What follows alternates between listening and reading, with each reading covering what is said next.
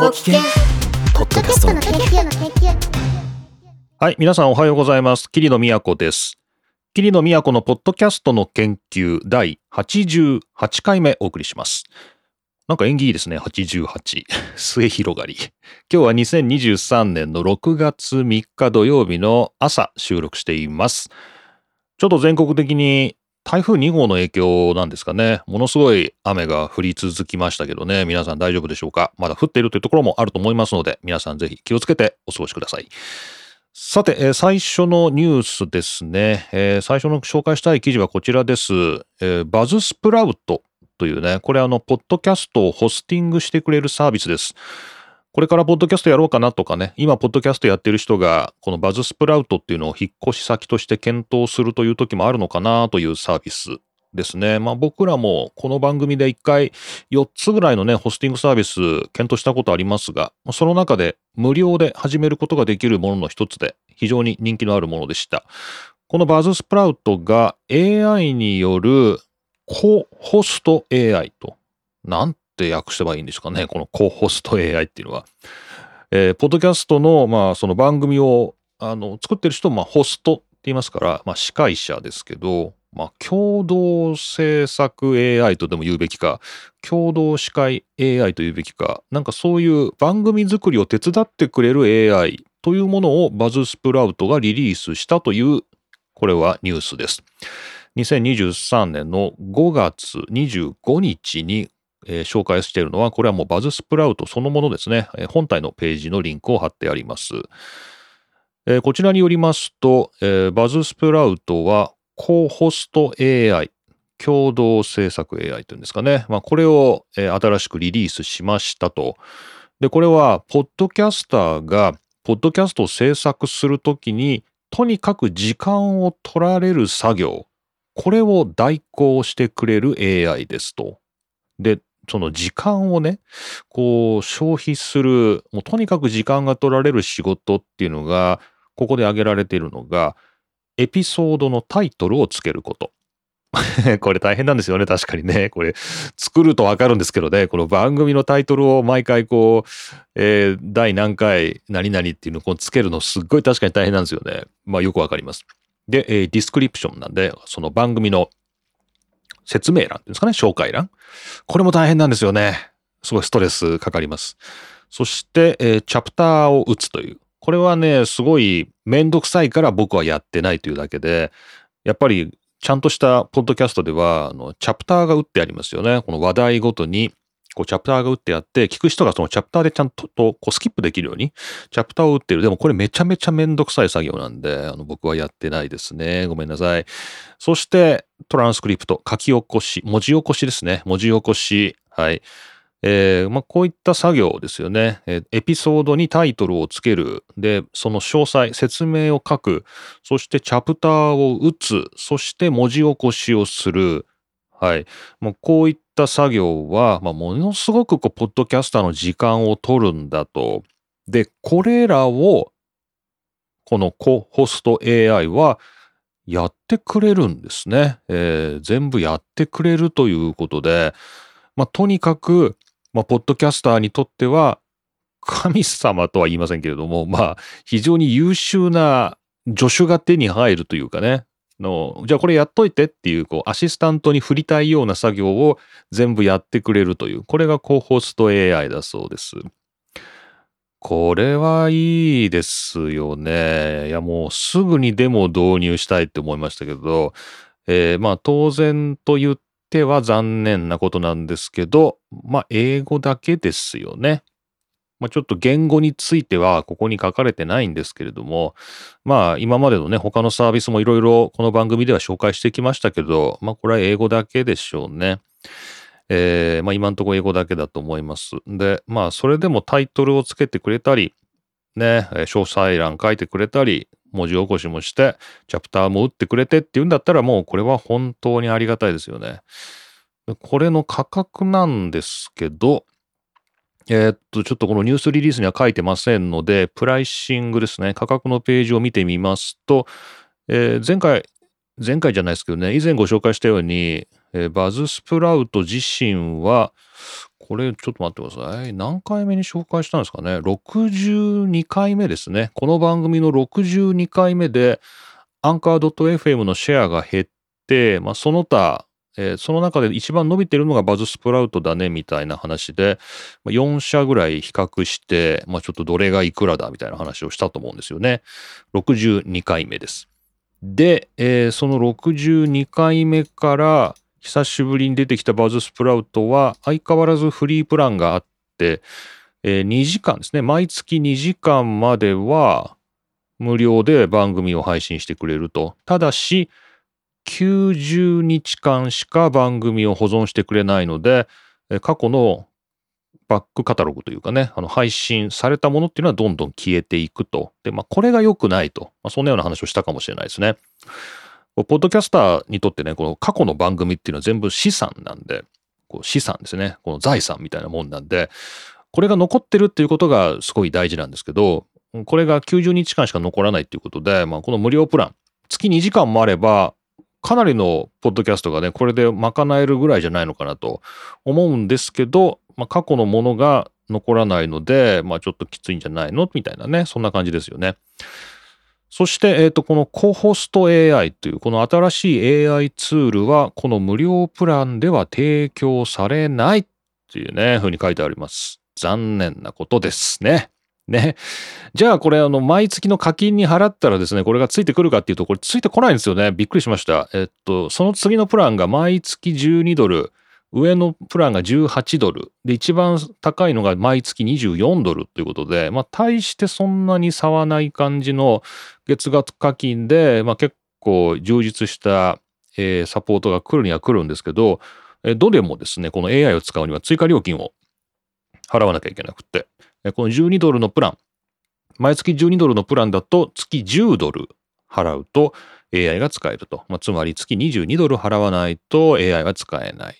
で、18ドルのプランだと月20ドル払わないと AI が使えない。これだんだん値段上がっていくんですね。え38ドルですね、合計。そして一番高い24ドルのプランだと30ドル追加しないと AI が使えない。だんだん値段が上がっていく。えー、54ドルになりますね、合計でね。毎月なんでね、年間じゃなくてね。えー、ということで、まあ、AI のツール、これ非常に、まあ、便利そうで、いろんなちょっとニュースサイトというかね、いろんな記事の配信のところで取り上げられてはいるんですけど、あまりこう価格面について言及しているものがないんですよね。で、まあ無料で使えるのかなみたいなね、そんな感じがしてたんですけど、まあやっぱ使えないということで、えー、そもそも無料プランではこの AI は提供されないし、えー、有料プランでも最も安い月12ドルのものに入っていたとしても、さらに追加で10ドル払わないと、この AI は使えないということです。はい。なんだという感じかもしれないですけど、でもまあこの辺は競争なので、まあ、こういった AI が他社ですね、他の会社にもこれから広がってくるっていう可能性はありますし、まあ、例えばこうタイトルをつけるとかね、この詳細の説明を書くとかね、そういった個別のね、作業っていうのは、もしかしたら他でもやれるかもしれないし、文字起こしはね、もうそういうサービスもありますよね。で、まあ、チャプターも打つっていうのも、まあ、めんどくさい作業ですけど、まあ、これも、まあ、ツールがないわけではないですから、まあ、まあ、バラバラにね、それぞれツールで、まあ、やっていくってことはできなくもなさそうですけど、まあ、ちょっとね、これを、まあ、ワン、ワンストップで全部やってくれるっていうのは、まあ、なかなかいいんですけど、ちょっとこれはなかなか高いかなっていう感じはしますね。でもまあ、まあ、バラバラにやっていくって手もあるかもしれません。前回ご紹介したリッスンですかね。リッスンは前回ご紹介でしたかね。もう一個前かな？もう一個前ですね。86回目で、えー、ポッドキャストを AI で文字起こしするっていうね、リッスンというサービス紹介して、これが日本語で対応しているという話しましたけど、あの、まあ、リッスンが今のところ無料でやってくれているのが、このトランスクリプト、文字起こしと、まあ、あとチャプターもまあ打ってくれるといえば打ってくれるんで、まあ、それぞれ見出しをつけてチャプターで、まあ、それぞれあの頭出しで聞けるようにするっていうチャプターメーカーのところはやってくれるっていう。例えばね、日本語でもそういうサービスありますので、その辺を組み合わせていくと、まあ、ポッドキャスターもちょっと楽ができる時代になってきたのかなと。ただ逆に言うと、そういう AI がなんか機械的につけてくれるようなタイトルで、まあ、ほぼ80点ぐらいいくと思うんですけど、その上のね、ところはやっぱり人間がやっていかなきゃいけないんで、まあ、特にタイトルのセンスですかね。毎回のエピソードのタイトル、まあ、とこう、ぐっと引きつけるような説明欄とかね、まあ、その辺はやっぱり人間もまだまだ、より際立ってくるのかな。人間の技が際立つのかな、みたいな気もしますが。はい。まあ、とにかく AI がたくさん出てきたなという話で、えー、今日はバズスプラウトというですね、まあ、サービスが新しく共同制作の AI、まあ、アシスタントの AI というのをリリースしましたと。ただし、えー、有料ですという記事ご紹介しました。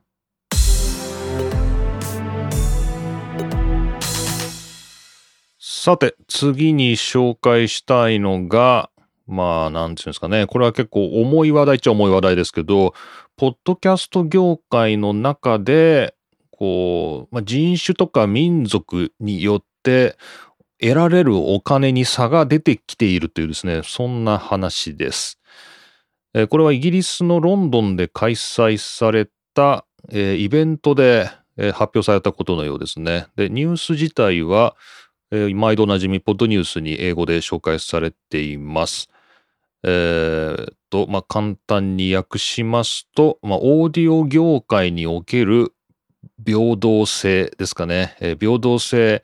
が、まあ、次の段階に入ったというですね、そんなような記事です。えー、こちら、2023年5月25日にリリースされたものが、2023年6月1日にアップデートされています。はい。プレスリリースですね。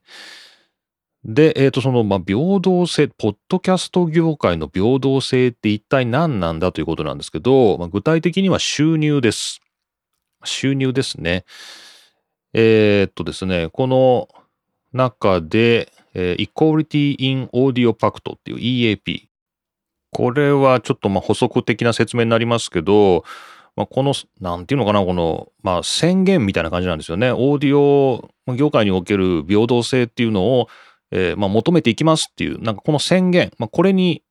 参加するというかね、まあ、署名するっていうか、まあ、それをなんか今ね、こう業界の中で、まあ、英語圏ですけれども、まあ、今、広めつつある運動だと。これは、まあ、どういうことかっていうと、まず、インターンにお金を払いましょうと。インターンにね、インターンにお金を払いましょう。で、LGBTQIA+、性的マイノリティを雇いましょう。そして、えー、ブラックピーポー、黒人であるとか有色人種、さらにはま他のマイノリティを、マイノリティに対する、まあ、プロジェクト、えー、何らかアイデンティティに、えー、関するものだけに限定しない、まあ、様々なマイノリティに関するプロジェクトっていうのを実施しましょう。えー、そして、えー、その人種や民族によるこの支払い、まあ、収入ですね。収入のギャップ、あるいはこう性別、男性、女性による、えー、性別によるこう収入の差ですね、支払いの差、えー、そういったものは全部明らかにしていきましょうと、まあ、解消していきましょうと。まあ、そんなようなですね、まあ、目標を持った EAP という、まあ、運動というのかな、まあ、そういうものがありますよと。で、それが先日、えー、っとね、発表したのが、まここ数年でこのギャップが悪化してるっていうんですよね。白人であればよし、えー、そして男性であればよしなんですけど、逆に言うと白人ではなく、かつ男性でもない場合、3年前よりも給料が下がっていると。収入が下がっている。ね。もう、つべこべ言っている時間はないと、今は行動するべきだとですね、まあ、そんなような声明を出しています。えー、まあこれ具体的なね、数値、あの、白人の男性だったらいくらぐらいだけど、えー、まあ白人じゃなければいくら、で、男性はいくらだけど女性はいくらとかですね、まあそういうオーディオ業界の、音声メディア業界の収入の具体例はもちろんこの先書いてあるんですけれども、えー、まあ女性であるというだけでも、まあだいぶ賃金が低いし、えー、白人でなければさらに低いっていうね、まあ、そんなようなことが、まあ結構しっかり数値を出して書かれています。えー、まあこの EAP には350以上の会社が署名していると、参加しているっていうことで、例えば、これイギリスでのイベントでしたけれども、BBC、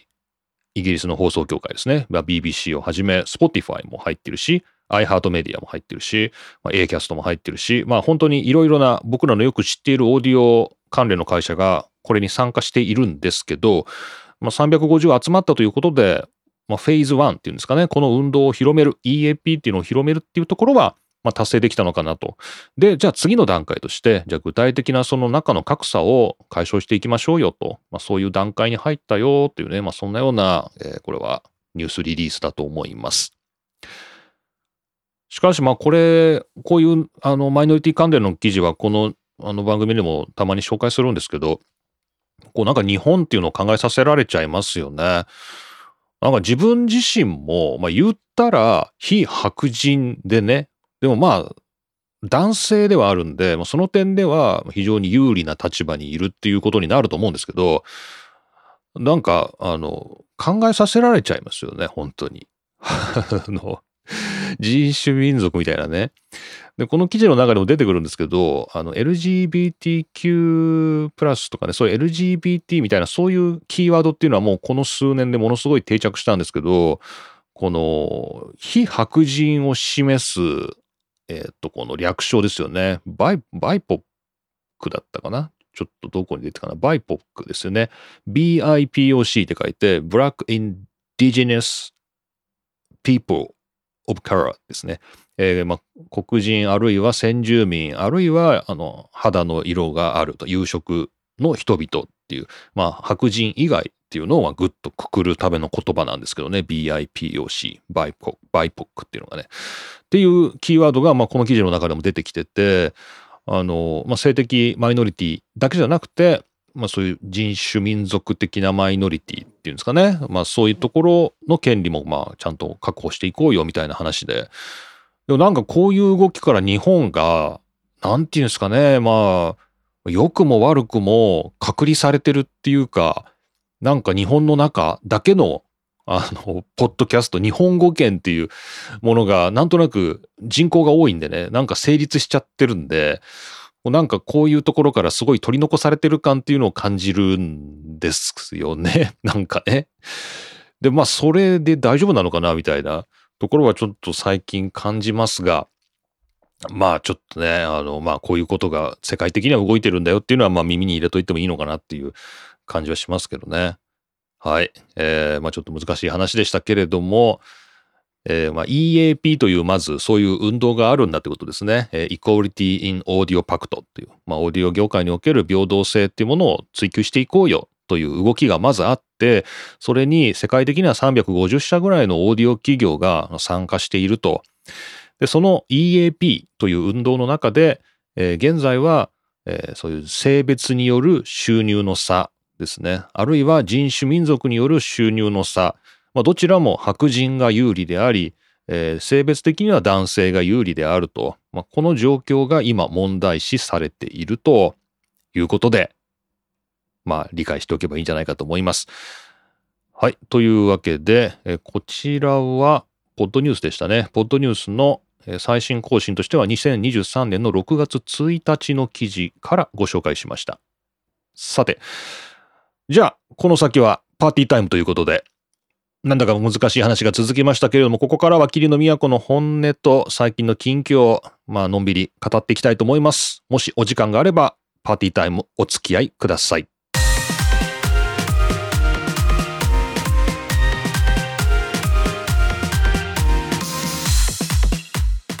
はい、パーティータイム改めて霧の都です。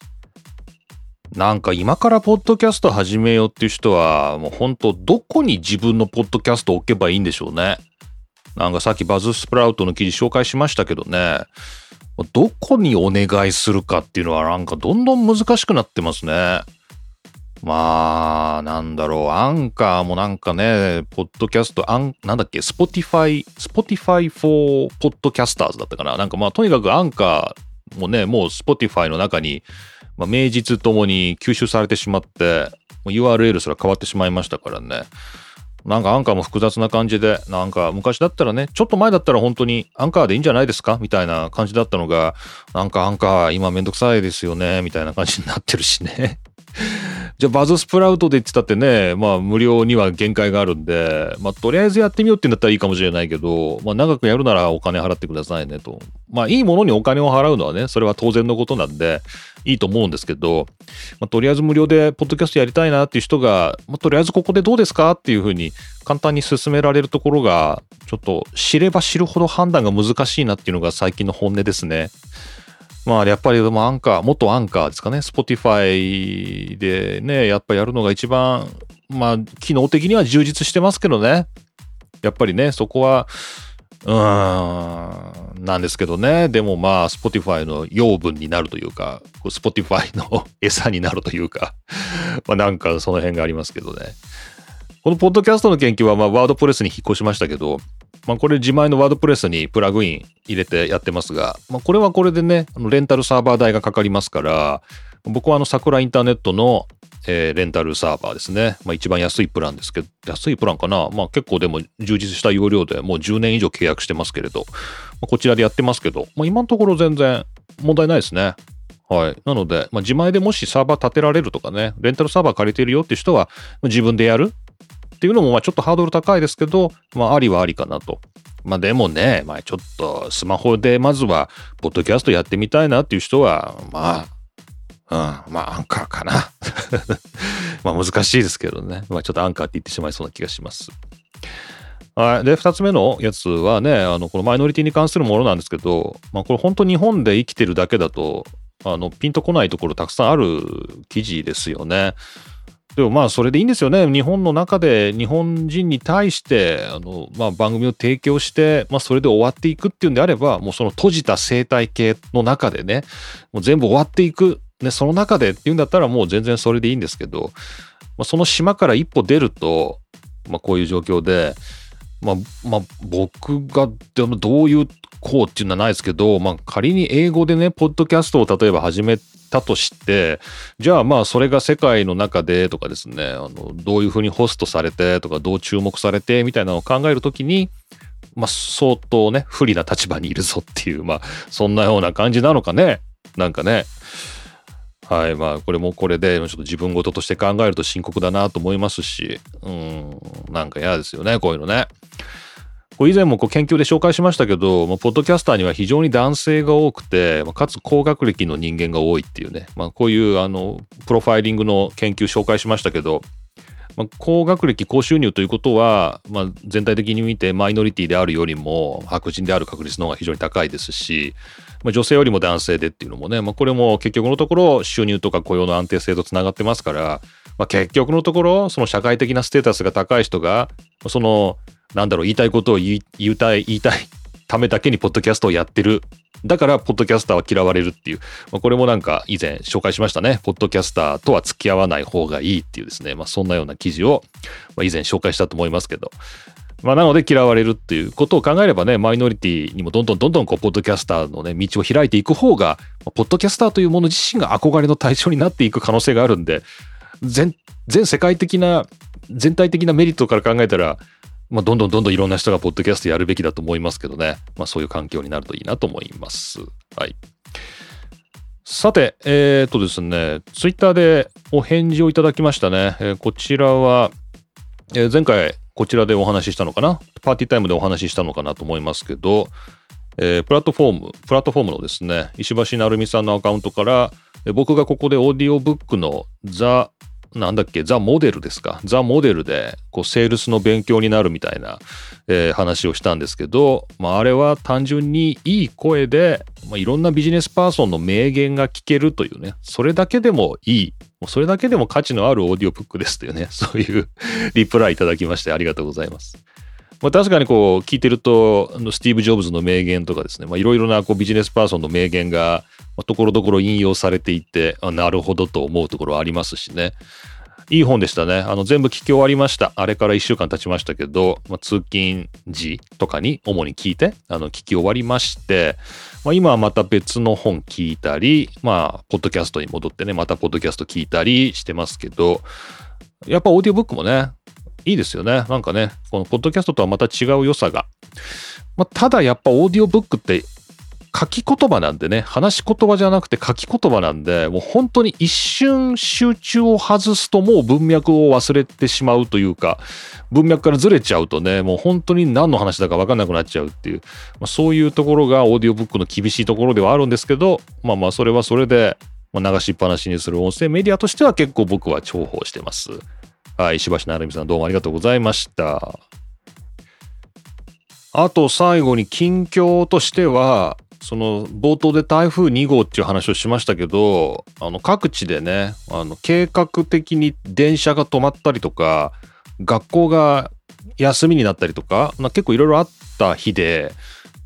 金曜日かな、あの、スーパーマリオブラザーズの映画を一人で、たまたまね、その日仕事午前中、時間が取れたんで、じゃあスーパーマリオ見てから出勤しようって思ってたんで、映画館に行ったら、たまたまその日がね、台風の影響で、まあ、いろんな会社の人とか学校の人が家にもいる日になっちゃったみたいで、意外と混んでってびっくりしたんですけど、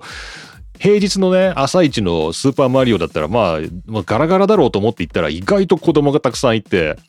こう、なんだろう。で、お父さんとかお母さんとかなのかなまあみんな子供を連れてきててさ、なんか、なんかおとなしく見てなさいとかさ、静かにしなさいとか言って周りで、僕一人なんで、まあ、全然いいんですけど、その、両隣子供みたいな。知らん子供ね。他人の子供なんだけど、あの、子供に囲まれながら見るっていう、なんかそういうスーパーマリオだったんだけど、でもね、そういう子供たちも、もう夢中にさせる100何分だろうあれ ?100、100分ぐらいですかね ?110 分ぐらい？いやもう本当に子供夢中で見てましたね。だからすごい映画だなって思ったんですよね。で、まあ、オーディオメディアなんでね、この、この番組、ポッドキャストの研究なんで、そのオーディオに絡んだところの話でちょっと気になったことがあったんで、一つ話そうと思うんですけど、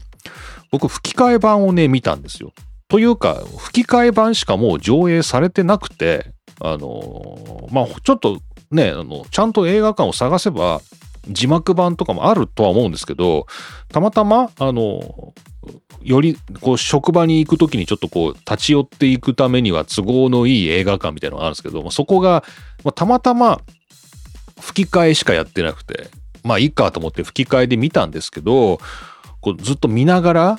あのー、マリオがね、マリオがさ、ニューヨークに住んでんですよね、あれ。マリオが現代なのかな？まあ今のニューヨークに住んでて、でそっからキノコ王国に旅立って、で帰ってくるっていう、なんかそういう構造になってるんですけど、